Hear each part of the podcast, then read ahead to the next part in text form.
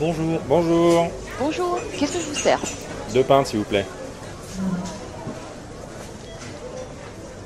La loi renseignement soulève l'inquiétude des Français. Alors je ne juge pas si cette loi est justifiée ou non, je me limite à un simple point de vue technique. Je suis assez amusé par la crainte que soulève l'algorithme mis en place par la loi, et qui serait, encore certains, extrêmement intrusif et permettrait de savoir tout sur nos vies. Outre le fait que ces logiciels sont déjà utilisés, mais pas encadrés par la loi, un algorithme, c'est qu'un logiciel qui effectue une tâche répétitive. Ici, repérer des mots-clés et des motifs de connexion sur les réseaux qui pourraient laisser envisager un acte criminel ou une attaque terroriste. Bah tu vois là, avec ta dernière phrase, on est définitivement sur l'écoute. Parce que tu penses qu'ils ont mis des micros dans les bars? Bah dans les demi, les pintes, hein, c'est sûr. Ça, ils sont dangereux. N'est-ce pas? Ah, mais on peut être sûr que ce logiciel, cet algorithme, sera peu ou pas du tout efficace. L'histoire nous l'a prouvé et la science-fiction ne cesse de nous le rappeler. La loi de renseignement française, c'est Minority Report. C'est ce film avec Tom Cruise qui décrit un futur où les forces de police utilisent les précogs, des humains capables de précognition, c'est-à-dire capables d'anticiper le futur. L'idée, c'est d'arrêter et de condamner les criminels avant qu'ils ne le deviennent. Or, tout le film repose sur un rappel fondamental de la justice, qui est qu'on ne peut pas condamner quelqu'un sur la base de faits répréhensibles qu'il n'a pas commis encore. D'autant plus que dans ce film, les cours de justice ont disparu puisque, fort des précogs, la police fait tout, elle enquête, elle arrête et elle condamne. Ouais, on va tous finir pacifiés. Mais avec cette loi, j'ai quand même l'impression d'être dans la nouvelle de Yevgeny Zamentine, et euh, qui date quand même de 1921. Hein. Ouais, tu sors les archives là Mais- ouais, ouais, et ça raconte un futur dystopique où chaque habitant vit dans des immeubles uniquement construits en verre pour permettre à la police et aux voisins de surveiller toute action déviante qui euh, minimiserait la productivité de la société. Et la réaction à cette loi est quand même hypocrite, hein, je t'explique. Tout le monde s'insurge quand le gouvernement veut avoir des moyens légaux de lire les mails, euh, suivre les déplacements, etc. Alors chacun de nous donne déjà toutes ces données aux GAFA, euh, Google, Apple, Facebook et Amazon. En, en gros, on construit nous-mêmes nos immeubles en verre et en plus on paye un max pour habiter dedans. T'as raison, hein, les Apple Watch, les voitures Google, les autres terminaux connectés, ce sont des véritables fils à la patte. J'ai beau chercher, je ne connais pas d'œuvre de science-fiction qui est assez tordue pour imaginer un monde où les humains paieraient cher et de bon cœur les mouchards espions qu'on leur colle dans le fion. À la limite, le seul film qui colle, c'est Batman Forever, et j'ai un peu honte de le dire, mais c'est dans ce film-là, le Sphinx, qui est joué par Jim Carrey, commercialise un outil pour vivre la télévision en vrai, une sorte de télé augmentée, quoi, et ça lui permet de voler les pensées des téléspectateurs et surtout de voler leur savoir. Ouais, Batman Forever. Va falloir quand même qu'on qu'on revoie nos références. Hein. Mais c'est pas terrible, je le- pas. Le vrai problème ici, c'est pas si oui ou non on peut accéder à ces données, car euh, tout le monde le fait déjà, mais comment elles seront utilisées maintenant euh, ou plus tard de manière rétroactive? C'est là le danger. Si demain un gouvernement décide que parler de science-fiction est déviant et subversif, euh, on pourra plus picoler tranquille en disant des conneries. Qu'est-ce qu'on va faire de nos journées? Bah oui, on va finir en tôle. Euh, mais euh, les exemples de mauvaise utilisation euh, des données sont pléthores dans la réalité comme dans la science-fiction. Pour la réalité, tu prends les lois antiterroristes anglaises. Elles servent à espionner et même à condamner, pas des terroristes, hein, pas des grands criminels, mais ceux qui ne sortent pas les poubelles le bonjour. Et euh, C'est hyper dangereux. n'est-ce pas? Mais et pour la science-fiction, euh, pour revenir à tes tordus qui payent cher et de bon cœur euh, des mouchards espions, les habitants du roman euh, d'Aldous Huxley, Le meilleur des mondes, sont très heureux de vivre dans ce monde ultra surveillé, quitte à avoir des sondes dans le cul. Ah, ceci dit, euh, pas besoin de sonde. hein. Il y a déjà le politiquement correct qui permet de contrôler ce que disent les gens. Et je trouve que le processus d'autocontrôle, c'est le plus flippant des modes de surveillance. Cependant, n'exagérons pas. Je pense que ta peur est un peu injustifiée parce que tu as trop tendance à voir le monde comme dans 1984. Or, on en est loin dans la réalité. On n'a pas tous un téléécran chez nous qui nous surveille et qui nous reprend à chaque mauvais pas ou à chaque mauvaise pensée. Ouais, euh, t'as raison, nous on a juste Twitter et Facebook avec des armées de trolls euh, qui te sautent dessus dès que tu penses pas comme eux. Je te prends pour exemple euh, un youtubeur français, Norman, pour pas le citer. Il disait dans une interview chez Ardisson, je le cite, le seul petit problème d'internet est qu'on ne peut pas parler d'un sujet trop sensible parce que ça divise les gens et du coup ils vont mettre des pouces rouges parce qu'ils sont pas d'accord. Euh, je t'avoue que si on avait une chaîne YouTube, euh, nous aussi on ferait hyper gaffe à pas dire des choses trop subversives. hein. Si on avait un compte YouTube, on n'aurait pas peur de parler de guerre, de religion, de sexe ou même de politique. Hein. Enfin, de toute façon, je pense que ça intéresserait personne. C'est clair. Mais bon, l'objectif de la loi renseignement, c'est une surveillance précise et continue de nos activités, numériques en particulier. Or, c'est impossible. Chaque minute sur YouTube, il y a plusieurs centaines d'heures de vidéos qui sont diffusées. En 2012, le monde a produit plus de données que depuis le début de l'humanité. Et tous les mois, les services de renseignement américains collectent l'équivalent de 50 fois le contenu entier de toute la bibliothèque du Congrès. Ouais, enfin, l'intégrale du Club des 5 et de Martine, ça te fait pas non plus une super bibliothèque. Bravo, beau respect des Américains. Alors, mais ce que je veux dire, c'est que si tu veux espionner tes concitoyens, tu dois lancer des vastes filets dérivants sur les réseaux et croiser les doigts pour attraper quelque chose. Si tes mailles sont trop larges, tu ressors rien. Si tes mailles sont trop étroites, t'as beaucoup trop de données à étudier. Marcus Wolf, euh, l'un des anciens directeurs de la Stasi en RDA, disait Le renseignement n'est qu'une ennuyeuse et banale tâche qui consiste à passer au crible de vastes quantités d'informations. Bah, c'est pour ça qu'aujourd'hui on a des algorithmes. Et d'ailleurs, ça semble plutôt bien fonctionner dans la série Person of Interest, qui traite d'ailleurs bien ce sujet.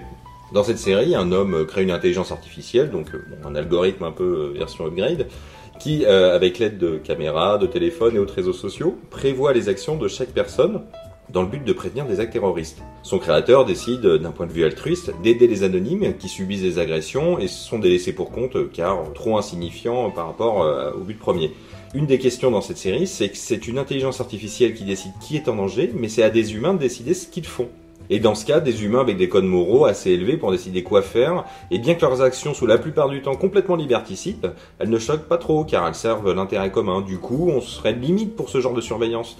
Mais c'est sans compter d'autres personnages qui gravitent dans cet univers et qui cherchent à s'emparer de la machine, mais dans d'autres buts, et là je vais pas te spoiler. Tu soulèves le point délicat de la surveillance. C'est a-t-on les codes moraux suffisants pour tenir une ligne éthique face à une information sensible, qu'elle soit euh, croustillante, monnayable ou, ou dangereuse? C'était très bien écrit dans la bande dessinée Watchmen.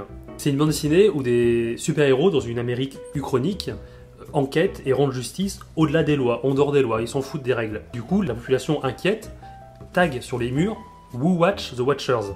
Qui surveille ceux qui nous surveillent? Justement, je te trouve bien gentil avec Person of Interest. Tu dis que leurs actions sont liberticides. Euh, certes, mais globalement, cette série les met quand même dans des scénarios hyper faciles où la frontière entre le bien et le mal est simple à identifier. C'est facile de comprendre que ces personnages agissent pour le bien du plus grand nombre. Je préfère des exemples plus réalistes, plus délicats, où ceux qui détiennent la connaissance font réellement face à des dilemmes moraux tendus. Bon, je te préviens, si tu me sens encore une référence avec Babylon 5, je me barre. Pas du tout, je vais te parler de Marvel. Ça je trouve va. que Marvel s'est fait très pertinent sur le sujet à travers l'organisation de renseignement mondial appelée le SHIELD. Dans ce monde de super-héros, il s'agit d'une organisation de surveillance et de protection qui agit au-delà des lois et au-delà des États. Elle est dirigée par un humain sans pouvoir ou presque, le colonel Fury, rendu populaire par Samuel L. Jackson au cinéma. Ouais, tu veux dire Nick Fury. Je veux dire Lenny Fury. Régulièrement, ce personnage mène des actions difficiles à justifier sur le plan moral pour régler une situation grave. Il est brutal, il est sans compromis et au final il est super efficace. Régulièrement, les super-héros les plus nobles de cœur, comme Captain America bien sûr, accusent Nick Fury d'avoir aucune morale. Ouais, enfin, il est quand même un peu gentil, notre capitaine américain. hein. Tu te moques de Person of Interest, mais lui, niveau moral à deux balles, il sauve quand même les chiens. hein. On te rappelle la fin d'Avengers 2. hein. Ouais, critique pas, parce que moi j'adorais Captain America en vrai. Sauf le costume. Ce qui est surtout intéressant, c'est que le Shield, c'est le pendant américain de l'organisation mauvaise de cet univers qui est Hydra. En fait, c'est la survivance de la branche technologique nazie dans l'univers de Marvel. C'est une vaste organisation d'intelligence et d'infiltration mondiale, dont le dogme est explicité par exemple dans Captain America The Winter Soldier. C'est l'homme n'est pas en mesure de faire un bon usage de la liberté qui lui a été donnée. Ils veulent donc instaurer un gouvernement mondial, autoritaire, et dans The Winter Soldier, pour y parvenir, Hydra développe un algorithme, grâce au Dr Zola, qui a pour but de repérer leurs ennemis grâce aux données numériques échangées sur les réseaux, et l'algorithme les repère et les élimine précocement. Ça te rappelle quelque chose peut-être? Euh, tu veux dire que notre gouvernement a aussi développé un hélicarrière? Ah, Je croise les doigts. Mais euh, bon, enfin, j'ai pas gardé un souvenir impérissable de Winter Soldier. Hein, euh, mais le côté préventif bourrin de notre ami Nick Fury me fait penser, euh, tu noteras le parallèle un peu désarmant, au travail réel du mathématicien Alan Turing. Ouais, je suis un peu désarmé. ouais. Euh, c'est, euh, bien qu'il ait cassé le code secret utilisé par l'armée du Troisième Reich grâce à la machine et Enigma, il doit en garder le secret jusqu'au moment où les Alliés décideront d'agir massivement. Et cela implique aussi euh, bah, de laisser les ennemis mener des attaques meurtrières pour ne pas révéler le code qui a été cassé. Un dilemme éthique dingue. Dans la récente biographie au cinéma, The Imitation Game, j'adore ce que dit le taulier du MI6, euh, Stewart Menzies. Maintenir une conspiration de mensonges au plus haut niveau du gouvernement Hmm, C'est dans mes cordes. Et je trouve cette phrase énorme. Cela montre bien que les renseignements et l'espionnage sont vraiment les armes les plus puissantes et par conséquent les moins démocratiques du monde. Je suis parfaitement d'accord. hein. Les armes les plus puissantes, ça a toujours été le renseignement, et ce depuis les premiers conflits de l'histoire. Mais ce renseignement, il est utile qu'à la condition d'être utilisé par des gens capables d'identifier les renseignements utiles dans une masse de données brouillonnes et floues. Des gens talentueux, comme Alan Turing. Mais dans l'histoire récente, les massifs espionnages de la NSA, je pense à l'affaire Prism et autres, n'ont pas permis d'éviter les attentats, ou si peu. La surveillance est efficace que si elle est entre les mains de génies, comme le montre la science-fiction. Mais même si elles sont dans les mains de génies, euh, tout n'est pas résolu, car ces génies dépendent toujours d'organismes d'État. Et tu parles de la NSA, et du coup, euh, je pense à Edward Snowden. Et en 2013, il a rendu public des informations top secrètes venant de ses employeurs, la CIA et la NSA. Et Cette histoire réelle me rappelle le roman de John Brunner, qui date quand même de 1975, L'onde de choc. Dans cette histoire, le héros, Nick Alfinger, est un génie qui est détecté très tôt par les services secrets, qui le forment pour travailler pour eux. Et révolté par certaines pratiques de son employeur, Alfinger veut fuir et permettre l'instauration d'une société plus juste en détruisant le réseau. Euh, en gros, euh, le réseau, dans ce livre, c'est notre Internet. Le réseau ne fait que créer la paranoïa et l'incertitude dans la population.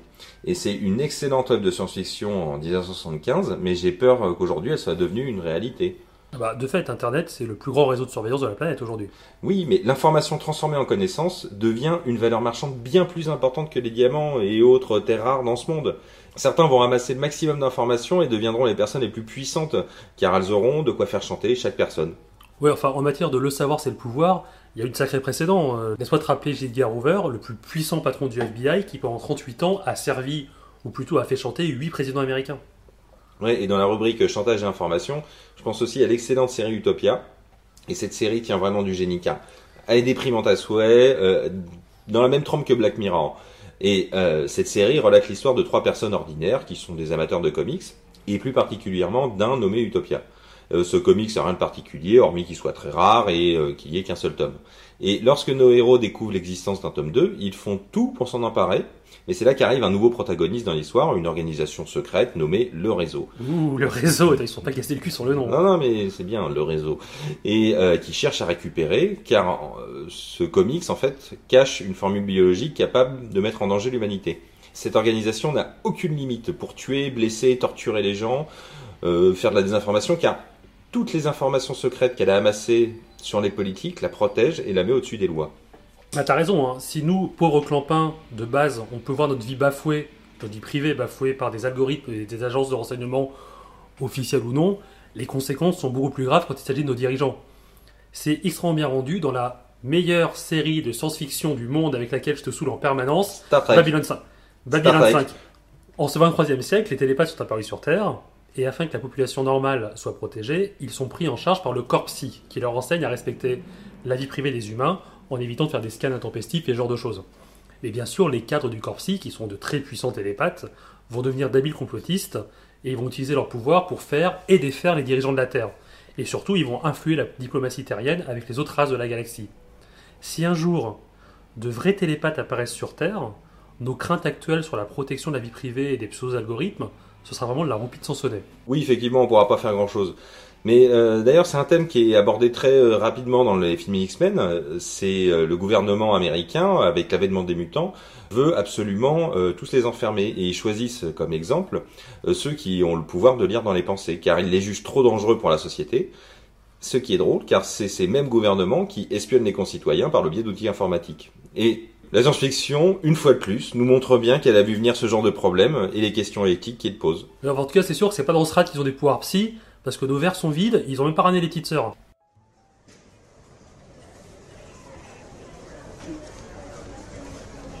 Excusez-moi, on va fermer, je vais devoir vous encaisser. C'est pour moi. Merci beaucoup.